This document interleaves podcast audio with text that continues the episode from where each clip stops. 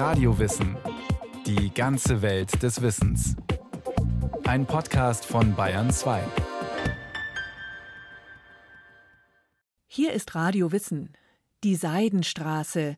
Das klingt nach Abenteuern, schwer beladenen Karawanen, fernen Ländern, exotischen Waren. Heute führt die Seidenstraße durch Staaten, die von Krisen und Konflikten geplagt sind. Doch was, wenn hier, im Zentrum zwischen Ost und West, lange Zeit das wahre Zentrum der menschlichen Zivilisation lag?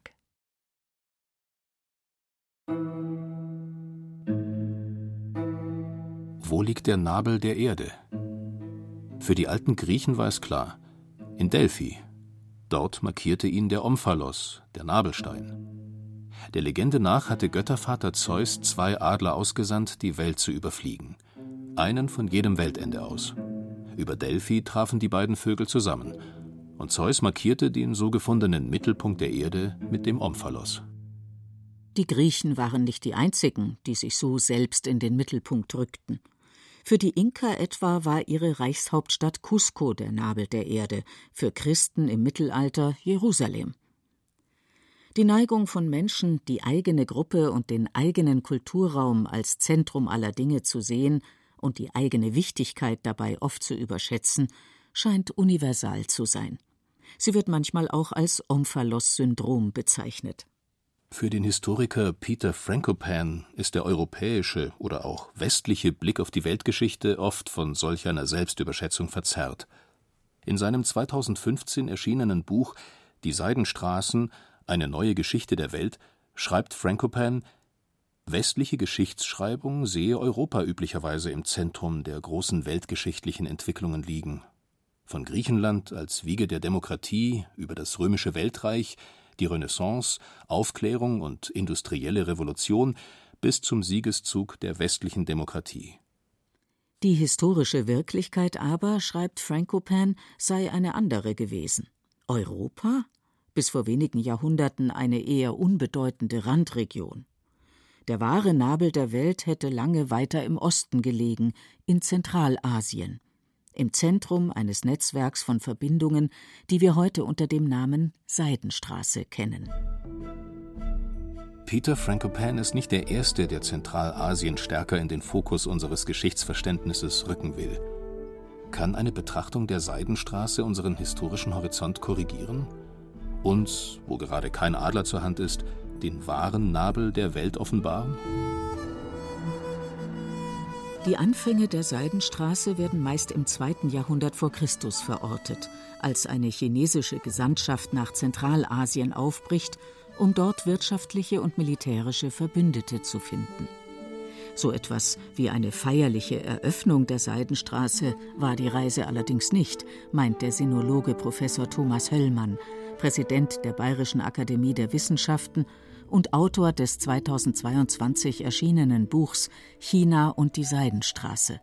Wenn man manche Bücher sich anschaut, kann man schon den Eindruck erhalten, irgendwann im zweiten Jahrhundert vor Christus hätte es eine riesige Eröffnungszeremonie gegeben. Der Verkehrsminister sei da bereitgestanden mit einer Schere, hätte ein Band durchgeschnitten und ab diesem Tag war die Seidenstraße geboren. Das ist in der Rückschau vielleicht legitim, hat aber mit den historischen Zusammenhängen überhaupt nichts zu tun. Damals reiste eine Delegation unter Leitung eines Generals in den Westen, einfach um Verbündete zu finden im Kampf gegen die Xiongnu, die China vom Norden aus bedroht haben. Der kehrte lange Zeit nicht zurück, wurde gefangen gehalten, hat aber dabei auch andere Kulturen kennengelernt. Und natürlich hat dadurch das Kennenlernen wollen des Westens zugenommen. Aber einen richtigen Anfangspunkt hat es sicherlich nicht so gegeben und den hat es eigentlich nie gegeben. Weil wenn wir uns die Beziehungen etwa nach Persien oder nach Zentralasien anschauen, können wir schon feststellen, dass die locker ins zweite, zum Teil sogar bis ins dritte Jahrtausend zurückzuverfolgen sind. Allerdings dann sehr vereinzelt, punktuell, etwa bei der Weitergabe des Wagens, bei der Weitergabe der Metallverarbeitung. Dass sich nirgendwo ein rotes Band durchschneiden ließ, liegt außerdem schon daran, dass die Seidenstraße, auch wenn es der Name nahelegt, keine einzelne Straße oder Route bezeichnet. Vielmehr, so Susan Whitfield, Professorin für Silk Road Studies an der University of East Anglia, nutzen wir den Begriff heute als Konstrukt, um ein kompliziertes Netzwerk von Handelsbeziehungen zu beschreiben. That framework concerns es geht uns bei diesem Konstrukt um, ich würde sagen, beständige internationale, interregionale Verbindungen durch Afro-Eurasien. Die Frage ist also, ab wann es diese gab. Denn die kennen wir schon seit frühester Zeit. Zum Beispiel finden wir in Tutanchamuns Maske Lapis aus Zentralasien im zweiten Jahrtausend vor Christus schon. Das zeigt, dass es Handel zwischen diesen Regionen gab. Ich denke, die meisten Forschenden, die auf dem Gebiet arbeiten, sind sich einig, dass es etwa um das erste und zweite Jahrhundert vor Christus, das erste Jahrhundert nach Christus hier eine Steigerung der Interaktionen gab. Nicht nur beim Handel, sondern auch diplomatisch und bei anderen Formen des Austauschs.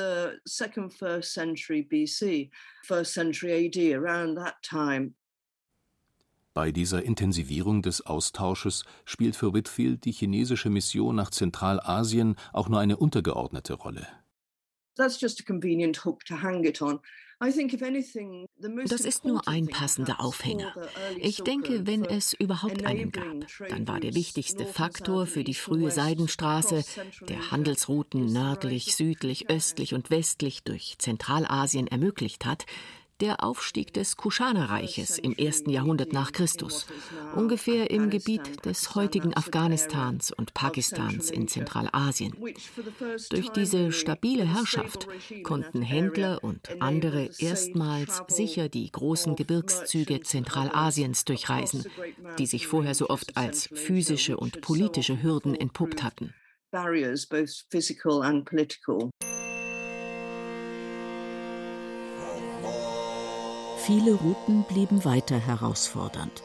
Mächtige Bergmassive wie das Pamir oder das Karakorum-Gebirge mussten überwunden. Wüsten wie die Gobi oder die Taklamakan aufwendig umgangen oder teilweise durchquert werden. Marco Polo, der im 13. Jahrhundert an den Hof des mongolischen Herrschers Kublai Khan reiste, soll selbst dreieinhalb Jahre für den beschwerlichen Weg gebraucht haben.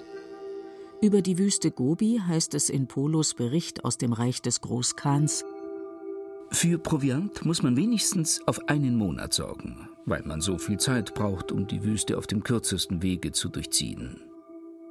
Eitle Anstrengung würde es sein, wollte man sie ihrer Länge nach durchwandern, da man nicht viel weniger als ein Jahr dazu brauchen würde und man auf so lange Zeit keine Lebensmittel mit sich führen könnte trotz solcher Beschwerlichkeiten, die Seidenstraße florierte und sorgte für etwas, das gern als eine frühe Form der Globalisierung beschrieben wird. Kürzlich konnten Forschende etwa an den Zahnüberresten einer in Deutschland gefundenen Frau aus dem Mittelalter ein blaues Pigment aus Lapislazuli nachweisen. Einem Stein, der vor allem im heutigen Afghanistan abgebaut wurde. Die Frau, vermutlich eine Nonne, die Buchmanuskripte mit der Farbe illuminiert hatte. Zum Beispiel beim Pinsel in den Mund nehmen, um eine Spitze zu formen. Da haben dann Lapisstücke ihren Weg zwischen die Zähne gefunden und die konnten tausend Jahre später identifiziert werden. Das zeigt uns, über welche großen Entfernungen hier Handel betrieben wurde zwischen dem heutigen Deutschland und Afghanistan.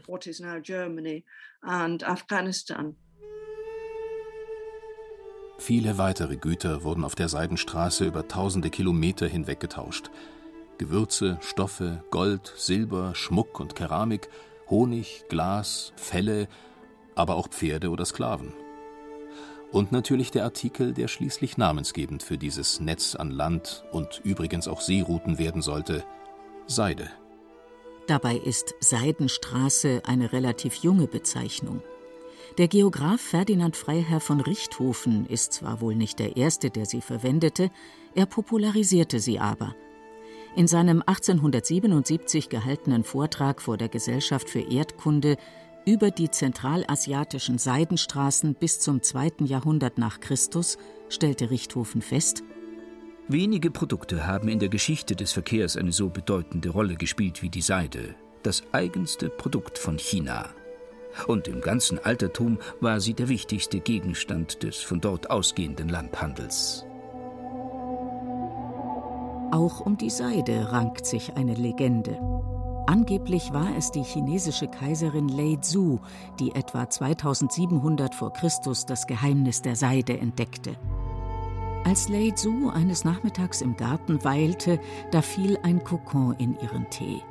Vom heißen Tee aufgeweicht, ließ sich der Kokon zum Seidenfaden abspulen.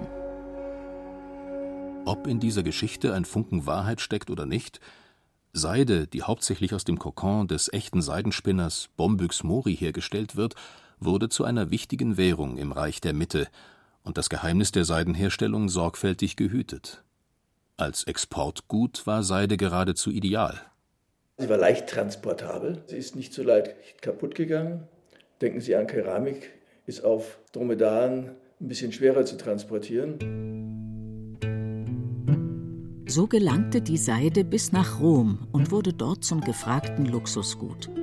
Julius Caesar soll schon Vorhänge aus Seide besessen haben. Allerdings waren nicht alle glücklich über Güter aus dem Osten. Im ersten Jahrhundert nach Christus, so der römische Geschichtsschreiber Tacitus, wurde sogar der Senat tätig und beschloss, dass römische Männer sich nicht durch Kleider aus chinesischer Seide entehren sollten. Auch Plinius der Ältere klagte darüber, welche Unsummen Luxusgüter aus dem Osten jährlich verschlingen würden. Die Seidenstraße als Quell für römischen Luxus. Es ist eine klassische europäische Sicht auf die Seidenstraße.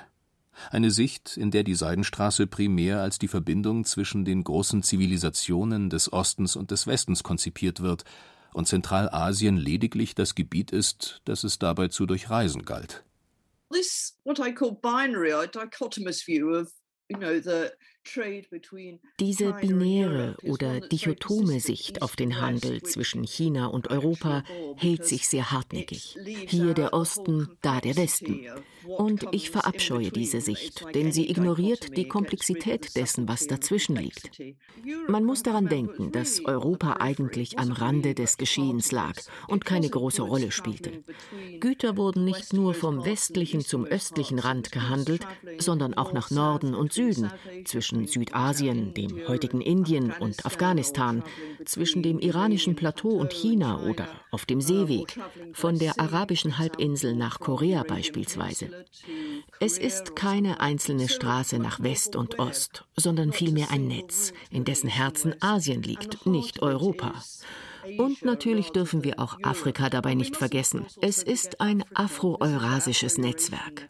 Vor allem am Meer liegende Länder in Ostafrika, etwa das Aksumitische Reich, waren eindeutig Teil dieses Handels- und kulturellen Netzwerks. Ein Netzwerk, über das nicht nur Güter, sondern auch Ideen ausgetauscht wurden. Bagdad etwa, das Juwel des Abbasidenreiches, wird im 8. Jahrhundert zu einem der kulturellen und intellektuellen Zentren der Welt, bevor es einige Jahrhunderte später von den Mongolen zerstört wird. Auch Merv im heutigen Turkmenistan oder Samarkand und Buchara im heutigen Usbekistan sind damals weithin strahlende Metropolen. Bis heute berühmte Gelehrte wie Al-Farabi und Avicenna haben ihre Geburts- und langjährigen Wirkungsorte in Zentralasien. Ein gern genanntes Beispiel für die Verbreitung von Ideen entlang der Seidenstraße sind Religionen, die durch reisende Mönche und Missionare an die Höfe weit entfernter Herrscher gelangen konnten. Und auch technologische Innovationen werden auf der Seidenstraße getauscht. Dass Peter Frankopan das Zentrum menschlicher Kultur und Innovation in Zentralasien verortet, unterschlägt für den Sinologen Thomas Höllmann dabei allerdings die Vorreiterrolle, die China bei Innovationen damals hat – man denke an Papier, Schießpulver oder den Kompass. Eine ganze Reihe von diesen Knoten, wo es um die Weitergabe von Technologien geht, die lagen sicherlich in Zentralasien. Das heißt aber nicht, dass die Innovation dort auch stattgefunden haben muss. Ich glaube, das Buch, das er geschrieben hat, hat einige wichtige Anstöße vermittelt. Aber wie das oft im Leben ist, wird dann gelegentlich auch ein bisschen übertrieben, vielleicht auch um die Argumente stark zu machen. Vor allem alles, was östlich von Zentralasien liegt und Südasien muss man noch mit einbeziehen, wird ja bei ihm weitgehend ausgeblendet. Spielt keine so große Rolle und das müsste man auf alle Fälle auch noch stärker ausleuchten. Während die Geographie eine über die Jahrhunderte relativ konstante Herausforderung für den Austausch von Gütern und Ideen darstellte, konnten die über Jahrhunderte oft wechselnden Machtverhältnisse entlang der Seidenstraßen diesen erschweren oder erleichtern. Zu Zeiten Marco Polos etwa waren große Teile der Seidenstraße unter der Herrschaft der Mongolen. Der Friede und die einheitliche Verwaltung im Reich, die Pax Mongolica, sorgten für Stabilität. Die berühmte Pax Mongolica, ein Riesenreich, was weite Teile Eurasiens umschließt, war sicherlich eines der staatlichen Gebilde, die ganz wesentlich zur Verbreitung von Ideen und Technologien beigetragen haben. Es ist aber ganz, ganz bestimmt nicht das Einzige. Es gab schon früher beispielsweise die Sogter, die nur ein sehr kleines Machtzentrum hatten, aber deren Kaufleute sehr weit unterwegs waren zum Teil sich auch in Dienste von Fremden gestellt haben, also beispielsweise im Dienste des chinesischen Militärs gearbeitet haben und die für ihre Zeit wahrscheinlich mehr für die Verbreitung von Ideen und Technologien geleistet haben als die Mongolen. Nach dem Tod Kublai Khans im Jahr 1294 zerbrach das mongolische Großreich in vier Teile. Und auch die Seidenstraße sollte ihre Blütezeit bald hinter sich haben. Ebenso wie es keine feierliche Eröffnung der Seidenstraße gab, so wurde sie auch nie geschlossen. Und doch schwand ihre Bedeutung im 15. Jahrhundert. Hierbei spielt Europa nun eine tragende Rolle, schreibt Peter Frankopan. Allen voran zwei Europäer, Christoph Kolumbus und Vasco da Gama. Kolumbus, der eigentlich einen neuen direkten Seeweg nach Indien finden wollte, landete 1492 auf Guarani in den heutigen Bahamas. Der erste Schritt der europäischen Kolonialisierung Amerikas und Grundstein für den lukrativen transatlantischen Waren- und Sklavenhandel. Nur fünf Jahre nach Kolumbus stach Vasco da Gama von Lissabon aus in See, umrundete die Südspitze Afrikas und erschloss so einen neuen Seeweg in den Indischen Ozean, mit dem fortan große Strecken der Seidenstraße von europäischen Händlern umschifft werden konnten. Der Nabel der Welt verschob sich so, schreibt Frankopan.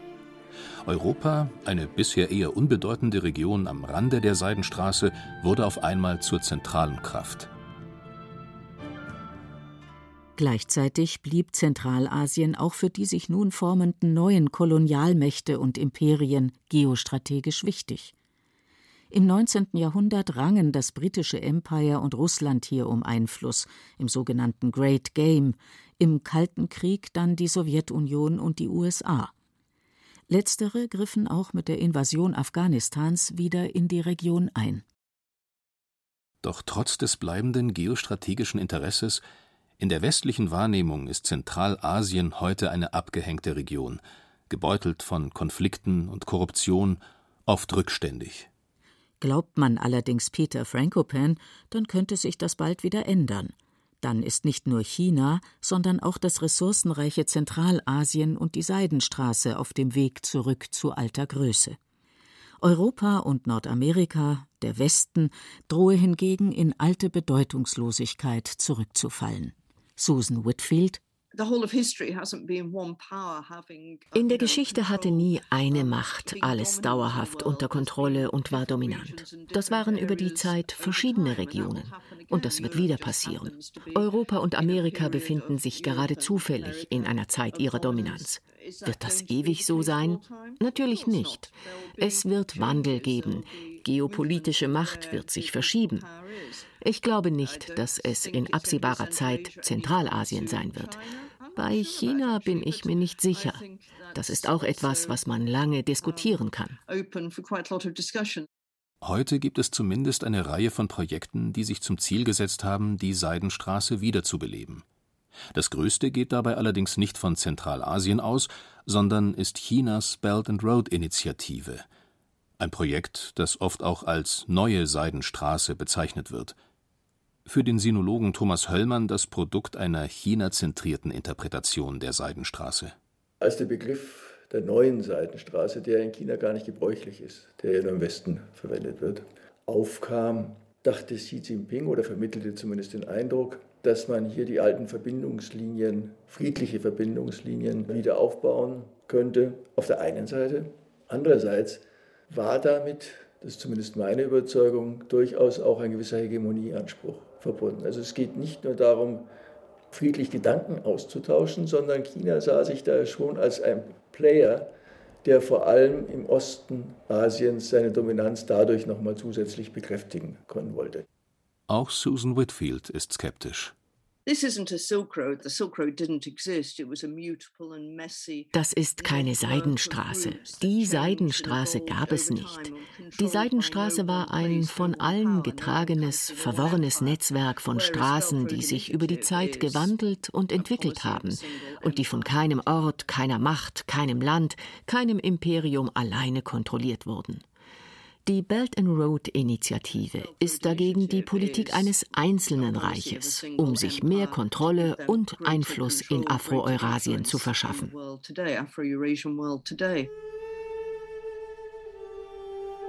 Lässt sich der Nabel der Welt in der Vergangenheit, in den Zeiten der Seidenstraße, nun aber in Zentralasien verorten, wie es Peter Frankopan tut?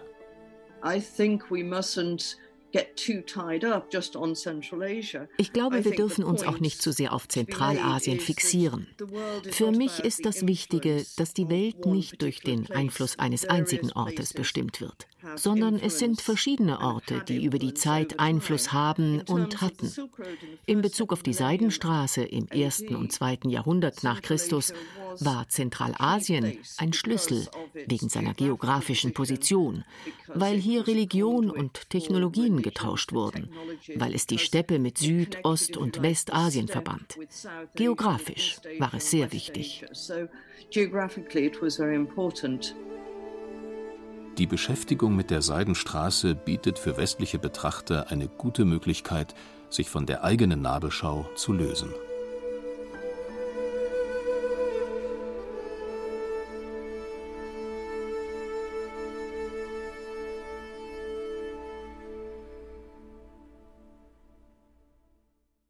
Niklas Nau mit einem etwas anderen Blick auf die Seidenstraße. Gerade war die Rede vom Great Game, bei dem sich das britische Empire und Russland Einflusssphären in Zentralasien sichern wollten. Wenn Sie dazu mehr hören wollen, wäre diese Folge spannend. Der Kampf um Zentralasien, The Great Game von Bettina Weiz, zu finden im Podcast Center von Radio Wissen. Und wenn Sie noch mehr Geschichtsthemen hören wollen, empfehlen wir den Podcast Alles Geschichte alle Links finden Sie in unseren Show Notes.